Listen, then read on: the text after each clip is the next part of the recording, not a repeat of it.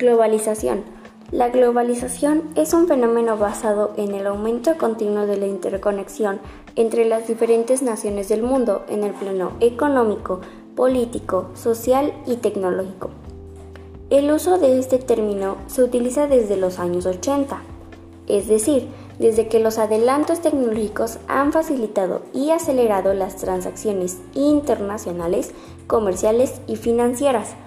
Y por esta razón, el fenómeno tiene tantos defensores como el Fondo Monetario Internacional o el Banco Mundial como detractores.